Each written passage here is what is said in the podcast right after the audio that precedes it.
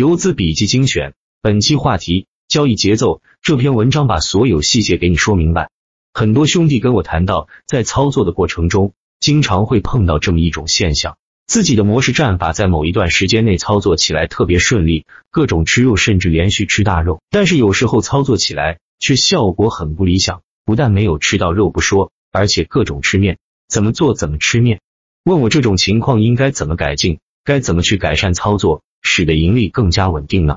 其实这种情况是属于正常的情况，因为每一种模式都有它自己的局限性，在不同的周期阶段的市场适应性不同，所以收益也会出现较大的差异。这也是为什么，就像之前很多兄弟所说的，有时候做起来很顺，而有时候又做起来很不顺的原因。今天就重点来聊一聊交易节奏的问题。所谓的交易节奏，就是根据当下的周期阶段去往什么方向做。看过养家心法的兄弟都知道。炒股养家大神是出名的节奏大师，能够根据不同阶段自如切换各种操作模式，对节奏掌控能力堪称完美。今天我也想跟兄弟们分享一下关于各个周期阶段比较具有暴风比的操作。在这之前，我们需要先来了解一下周期的各个阶段的划分。一个完整的周期阶段包括大致包括启动、发酵、分期、高潮、强分歧、衰退、冰点、混沌这么几个阶段。具体的表现特征如下：启动，近期超短强势股和市场基本止跌，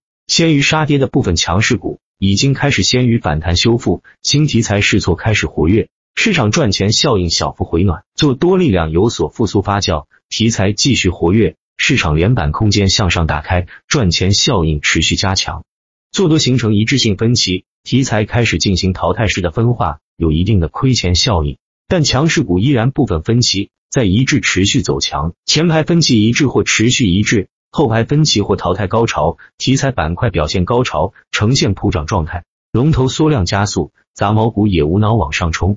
前排过于加速一致，后排跟风补涨全面跟涨分歧强分歧，高位股开始兑现，大面股增加，亏钱效应明显，龙头可能还是继续连板或者爆量分歧横盘，但板块明显开始跟不上，板块效应弱势。板块有些已经连续大面，前排放量分歧，后排大幅杀跌衰退，市场强势股基本都是杀跌走势，亏钱效应明显，出手就容易吃面。一致性杀跌冰点，连续杀跌使做多情绪降到冰点后，市场会有个小修复，超跌的部分强势股反抽，低位新题材试错，但整体跌幅还是比较强，做多情绪较差，部分反弹，大部分继续杀跌混沌，市场没有主线，有个别方向有资金试错。但是试错强度较弱，做多意愿不明显，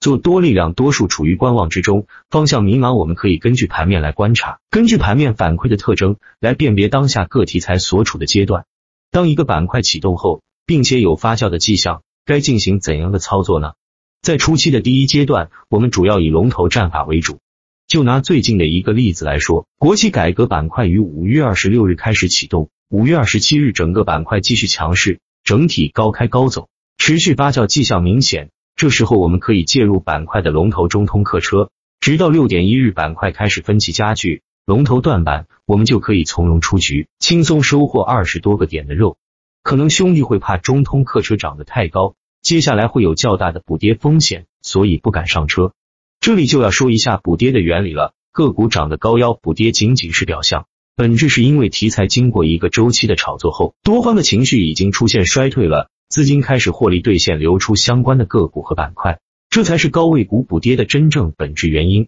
而在周期的炒作初期阶段，题材刚开始发酵，做多情绪高涨，资金抢筹积极，根本不用担心补跌的问题。即使当天受指数拖累导致龙头炸板，第二天也大概率会有资金来做反包，也能从容出局。逃线就是逃股吧，还有一个就是关于龙头拿不住的问题，很容易被分时震荡洗出去。其实很简单，如果是初期阶段介入的龙头，盘中不管怎么走，就到尾盘的时候再决定去留，只要龙头不断板，就可以一直拿着。一旦断板，那就卖。方法简单粗暴却很有效。中通客车高潮后，第一波分歧到来，龙头开始滞涨。但是板块强度还在，有二波预期，这个时候预示着第二阶段的到来。我们可以观察有没有新的补涨龙可以上车的机会，可以切换到补涨龙上面来。也拿近期的例子来说，国企改革龙头中通客车在六月日断板后，宝塔实业成为了当下的补涨龙。六点二日，宝塔实业不再顶一字板，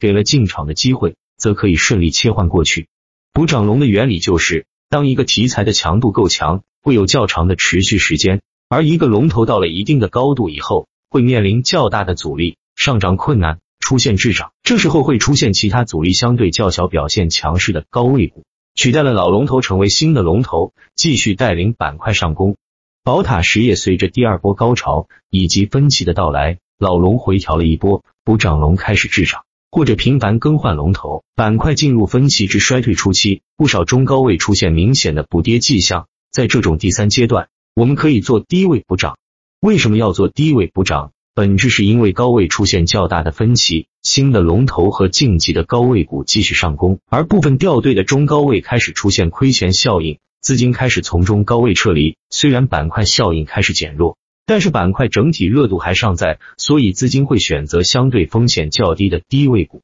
这就是我平常所说的高低位切换。比如在五月十一日基建的补涨龙浙江建投断板后，在五月十二日可以切换到首板低位。首板比较前排的个股有正货生态、湖南投资以及正中设计这几个标的都有不错的溢价，尤其是湖南投资直接顶几个一字板。湖南投资接下来低位补涨一波后，高位出现集体补跌，板块全面进入衰退期，板块出现巨大的亏钱效应，意味着第四阶段的来临。这时候可以切换到新的逆势走强的题材试错，如果没有，则可空仓观望。基建板块在五点一七退潮迹象明显。龙头福星股份早盘走势较弱，最终备案跌停。新高的湖南发展也是直接被资金和按钮。老高位浙江建投、建议集团早盘也是快速跌停，连续杀跌，进入加速补跌阶段。这时候很明显已经到了周期末期了。这时候我们可以寻找市场上较强的其他板块，发现新能源板块逆势持续走强，可以切换到新能源。此时的新能源板块高度龙头是索林股份。